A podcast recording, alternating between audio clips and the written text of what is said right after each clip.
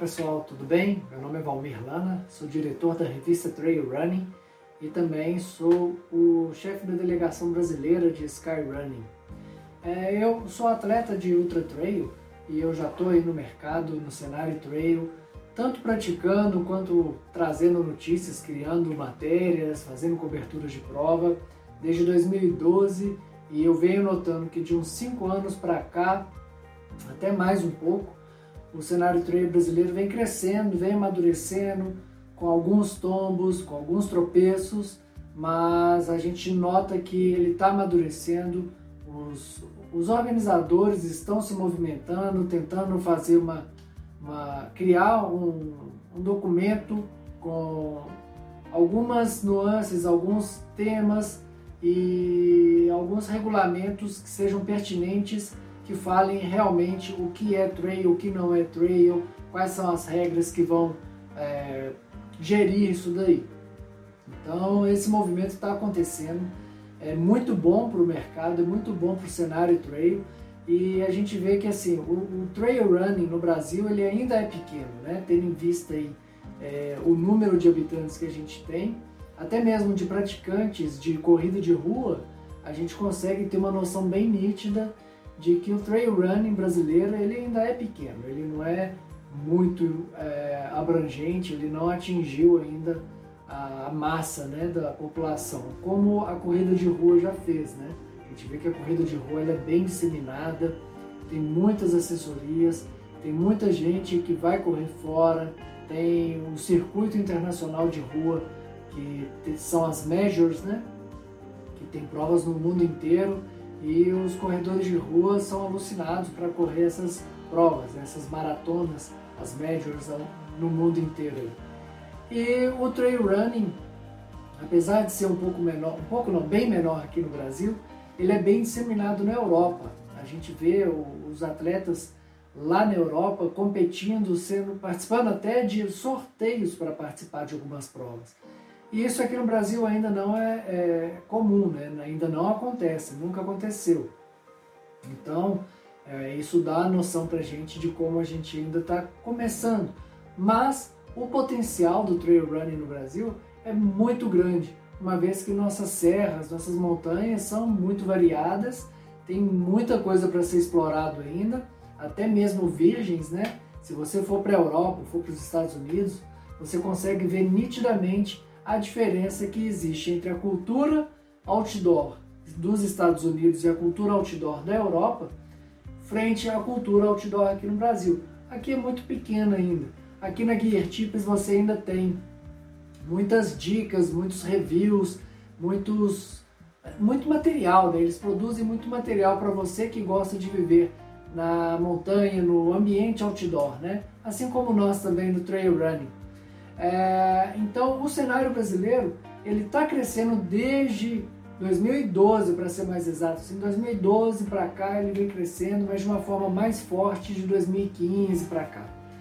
É, o que a gente pode notar no cenário brasileiro que vem melhorado é que com alguns pontos que são é, marcantes assim dentro do cenário, é, tanto eventos quanto atletas e circuitos eh, desenvolveram, né? Então você vê que depois que o Brasil começou a participar de mundiais de trail running lá fora, é, o interesse de mais atletas é, começou a olhar para o Brasil aqui, olhou para os eventos de cá. Os atletas estão mais focados em criar um bom calendário para eles participarem das provas aqui no Brasil, objetivando o, as provas que são seletivas para esse Mundial. Muitas vezes, o atleta de elite objetivo único exclusivamente para entrar na seleção.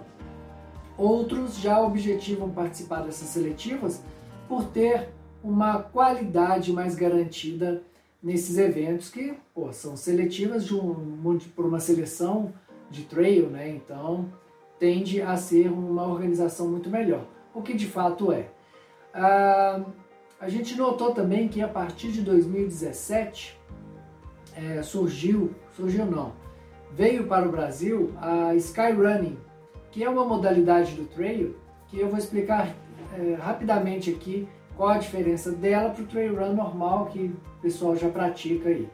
Ah, enquanto o trail run ele dá a volta na montanha, sai de um ponto, dá a volta e acaba no mesmo lugar, ou sai de um ponto e termina em outro, é, o Skyrunning, o objetivo dele não é dar a volta, é alcançar o topo, né? Então, a ideia é chegar ao topo e descer o mais rápido possível. Sendo dessa forma, o Skyrunning muitas vezes ele deixa de lado a trilha para fazer um próprio caminho para chegar até o topo.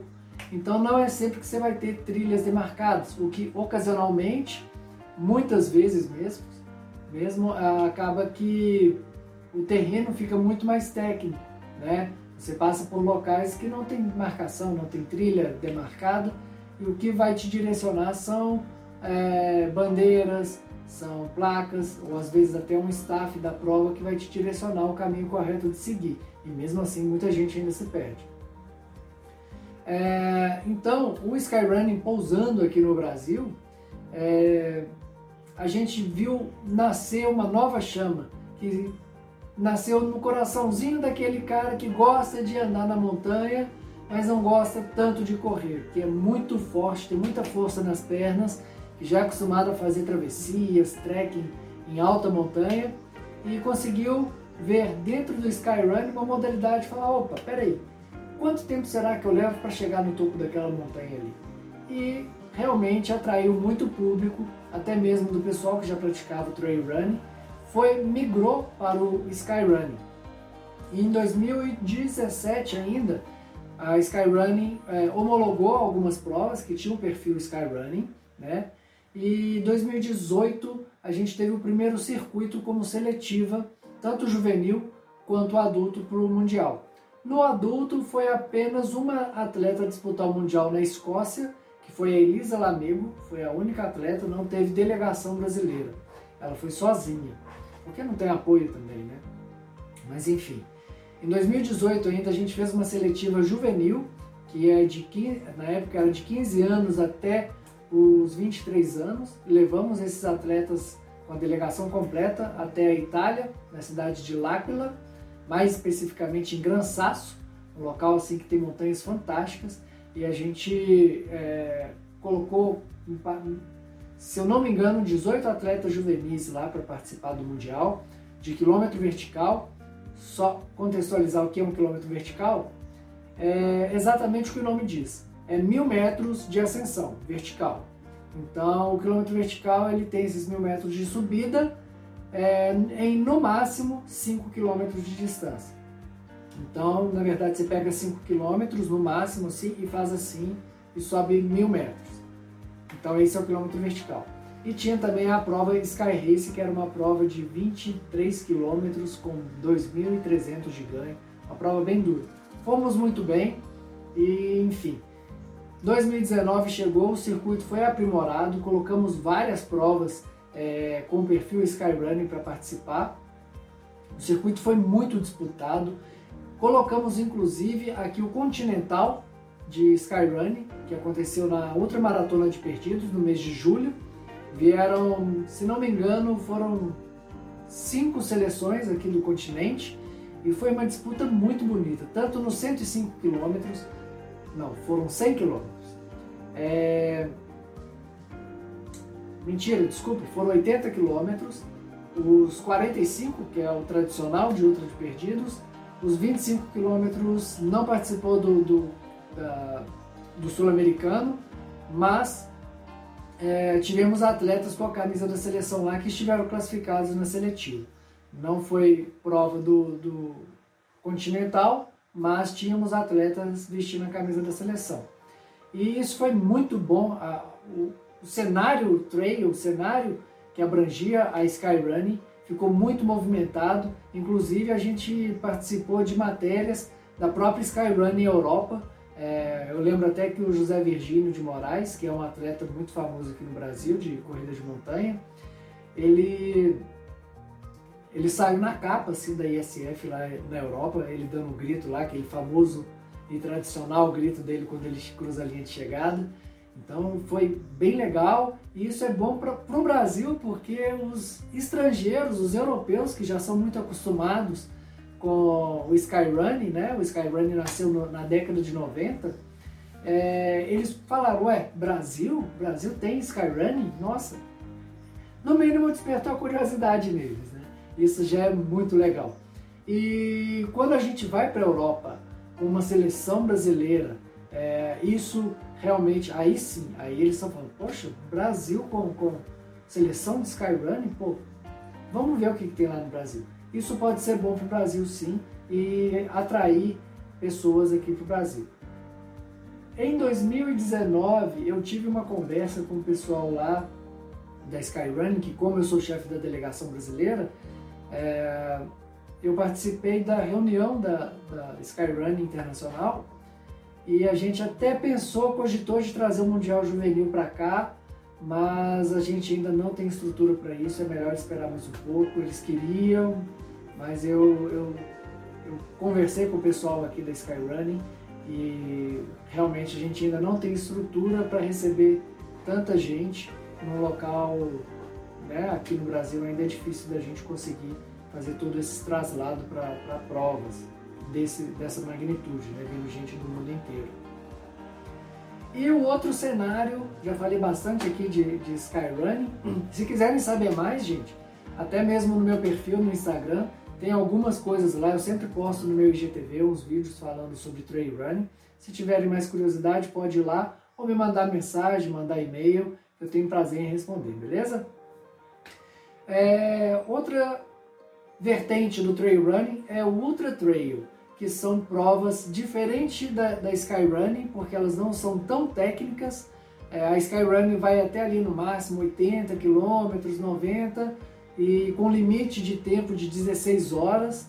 É, Ultra Trail já não tem esse limite. Ultra Trail tem prova de 100k, 160k, né, que são as famosas 100 milhas, é, 200k, 230k, enfim. É, não tem limite, mas não tem a dificuldade técnica é, e exposição e riscos também, consequentemente, que a Skyrunning tem. Então, é, é, com o Ultra Trail, você abre um leque bem maior no mundo, não só no Brasil, mas no mundo. O Ultra Trail no Brasil ainda é pequenininho, ainda bem menor do que no resto do mundo. No resto do mundo a gente tem muito mais provas de Ultra Trail do que simplesmente de trail. E eu estou falando de ultra trail, não estou falando de prova de 50k, ok? Estou falando de provas acima de 100 km. É, há muitos anos a gente já tem um circuito muito famoso, muito grande, que é o Ultra Trail World Tour. Ele é bem grande no mundo, ele tem provas fantásticas, são 22 provas do mundo inteiro. E aonde você quiser fazer uma prova de circuito mundial, tem, menos no Brasil ainda, né? Mas isso a gente ainda vai mudar, tá? É, então, você tem prova nos Estados Unidos, você tem provas na Europa, na Itália, na, na França, na Espanha, uh, Austrália, você tem provas uh, Argentina agora com a Patagonia Run, enfim, Estados Unidos tem Western States, tem Javelina, tem uma infinidade. Itália tem a Lavaredo, que é super famosa, outra trail do Mont Blanc faz parte. Então, assim, são 22 eventos é, de ultra trail, acima de 100 quilômetros, e é um circuito assim maravilhoso. Os maiores atletas do mundo, todos eles, os maiores atletas de ultra trail, eles focam nesse circuito. Inclusive a nossa maior atleta de ultra trail, que é a Fernanda Maciel. Ela dificilmente, raramente disputa uma prova que não seja do circuito mundial de ultra trail. Por quê? É, segundo ela, ela desperdiça tempo e sai do calendário dela porque o circuito mundial de ultra trail, o TWT, ele é muito competitivo e as provas são muito duras, são todas acima de 100 km. Então, para ela competir uma prova de 100k, de 120 ou até mesmo de 160 km, o tempo que ela precisa para se recuperar e para voltar a treinar e estar bem novamente, ela já tem que fazer uma outra prova do circuito mundial. Então, por isso que muitas vezes 99% das vezes a gente não vê Fernanda Maciel competindo no Brasil. Foi uma única vez que a, gente, que a gente teve o privilégio de ter a Fernanda Maciel aqui, que foi quando a The North Face fez uma prova aqui lá no Rio de Janeiro, em Resende. Foi a Ultra Trail das Agulhas, foi Endurance Challenge é, das Agulhas Negras, que aconteceu em 2015. E como ela é atleta da The North Face, ela participou. Inclusive vários atletas da The North Face, até americanas, estiveram aí na prova. Mas é, não nos resumimos apenas ao Circuito Mundial de Ultra Trail, ou UTWT, como é muito conhecido. É, nós temos aí também nascendo, surgindo um evento, não um evento, está né? Tá surgindo um novo circuito mundial é, que é da Esparta. A Esparta já era famosa por fazer provas de obstáculos, né? então é uma, uma organização de eventos que faz já provas no mundo inteiro de, de aquelas de obstáculos, né? que passa na lama, é, tem que subir não sei aonde. Eu não conheço bem porque não faz parte da minha, do meu cenário. Mas a Spartan está investindo bem pesado nisso, com uma, uma linha de trabalho bem de, definida, assim, com premiação em dinheiro, que o circuito mundial é, não oferece, né? É, e com provas até mesmo que fazem parte do circuito mundial, como Patagonia Run, Lavaredo, é, Transgracanária, é, e creio eu que isso é uma coisa que o Valmir está falando, tá? Eu não tenho notícia, não tenho nada. Eu acredito que, não sei se 2021, mas acredito que nos anos seguintes pode ser que tenhamos alguma prova brasileira dentro da Spartan Trail Mundial, do circuito Spartan Trail. Isso aí a gente vai precisar acompanhar. Então, é, esse circuito da Spartan Mundial é, é, uma, é um ponto muito positivo e como tá, já tem uma prova aqui na, na, América do Sul, que vai ser a Patagonia Run, inclusive o CEO, CEO do, da Spartan é o próprio organizador da Patagonia Run, que é o Marino. Mariano, desculpa. Marino é da Skyrun. O Mariano, ele é o, o diretor da Patagonia Run e também o CEO da, da Spartan Trail. E ele é muito próximo de um outro organizador argentino, mas que atua aqui no Brasil. Então eu creio que vai, vai acabar dando samba dessa brincadeira argentina aí. É...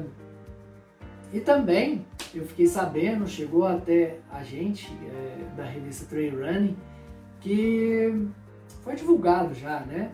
Que vai nascer também um outro circuito de ultra trail chamado 100. É, esse circuito também terá provas no mundo inteiro também com premiação em dinheiro, ou seja, a questão do dinheiro, da premiação em dinheiro, ela tá chegando. Muitas pessoas, até mesmo do asfalto, falam: pô, não vou correr trail porque não tem premiação em dinheiro. Mas calma, a gente está crescendo, as coisas vão evoluindo, né? Então a gente acredita muito que vai dar certo essa, essa aposta desses circuitos, tanto da Spartan quanto dessa 100, que ainda não tem muitos muitas informações sobre a 100, mas eu sei que já vai ter, já é certo de ter uma etapa no Brasil. Não se sabe onde ainda, ainda estão estudando, eu não posso falar muito, mas já estão estudando onde será essa 100 é, aqui no Brasil, a etapa da, desse, desse, circuito mundial. É, e as outras etapas também você pode procurar aí no Instagram, que você vai achar, até mesmo na revista a gente já já postou um, um, fez um post falando dessa 100 e da Spartan também. Então, é, agora falando um pouquinho de, do que esperar, né? Com toda essa questão aí da Covid-19, a gente sabe que 99, 100% dos eventos do primeiro semestre foram cancelados, quer dizer, a partir né, de março, é, com exceção da Indomit, que a Indomit aconteceu no dia que foi decretada a pandemia, então ela ainda aconteceu, a Indomit Pedra do Baú. As outras todas foram canceladas ou adiadas. A Patagonia Run mesmo, que é uma prova lá na Argentina, que tem inúmeras distâncias. É, inclusive eu estava inscrito nas 100 milhas e a prova foi cancelada. Passou lá para o final de novembro, quase início de dezembro. E não sei também se vai acontecer. O TMB foi cancelado, é, Milt foi cancelada, Lavaredo cancelada, todas as provas estão sendo canceladas. É, Então a gente ainda não sabe como vai ser o, o decorrer do ano aí, se até novembro as condições já, já vão estar melhores para os organizadores poderem é, tocar o barco e, e continuar o rumo.